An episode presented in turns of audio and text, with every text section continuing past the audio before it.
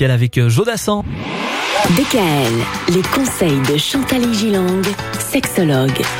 Chantal, depuis lundi, on parle des problèmes d'érection chez les hommes. Aujourd'hui, on va s'intéresser plus spécifiquement aux facteurs psychologiques qui provoquent ces problèmes d'érection. Oui, car le sexothérapeute va s'orienter, Michael, vers des raisons psychologiques de cette dysfonction érectile, surtout s'il s'agit d'une personne encore jeune. Vous voyez, où on n'a pas ces phénomènes de problèmes de santé, d'hypertension dont on parlait en début de semaine. Donc en voici quelques thèmes principaux. Le stress lié à la vie en général. Et c'est vrai que les hommes ont du stress. Hein. Oui. Hein, le travail, la Bien maison, l'argent, l'éducation des enfants, une chambre à coucher mal placée avec une toute petite paroi où on entend euh, pleurer les enfants. Le stress également lié au couple.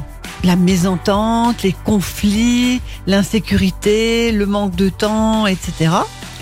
Le stress lié à la sexualité elle-même, c'est-à-dire avoir le sentiment de ne pas être un bon amant, voyez. Ah oui. Hein. Mhm. Je, je suis pas bon, je suis pas sûr. euh, ma femme avait d'autres partenaires et qui étaient mieux.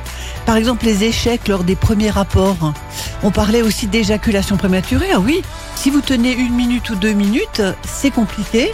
Et cela peut impacter sur le psychisme en disant oh, j'ai pas tenu et puis l'érection ne va pas tenir non plus. Une personnalité anxieuse en général, c'est-à-dire c'est un monsieur qui se fait du souci pour tout.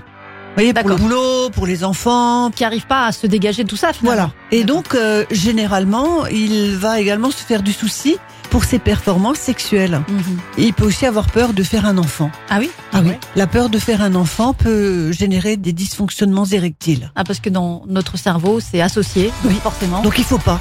Ah hein, oui, il faut pas. Et enfin, la personnalité et le comportement de la partenaire ou du partenaire, évidemment, si par exemple elle est dominante, elle est castratrice, elle le compare avec ses amants précédents, etc., etc., et qu'elle va notamment lui faire euh, au début de gentilles petites remarques, mais qui sont de moins en moins gentilles, ben il va y avoir un souci. Alors bon, de toute façon la comparaison n'est jamais de bons conseils. De bons hein. conseils. On est d'accord. Généralement, elle est dans un sens euh, pas favorable au partenaire actuel. Généralement oui. Oui. C'est vrai. Sinon, on n'en parle pas. C'est mieux. On va parler des traitements de la dysérection vendredi, mais également de quelques bons conseils, comme chaque vendredi. DKL. Retrouvez l'ensemble des conseils de DKL sur notre site internet et l'ensemble des plateformes.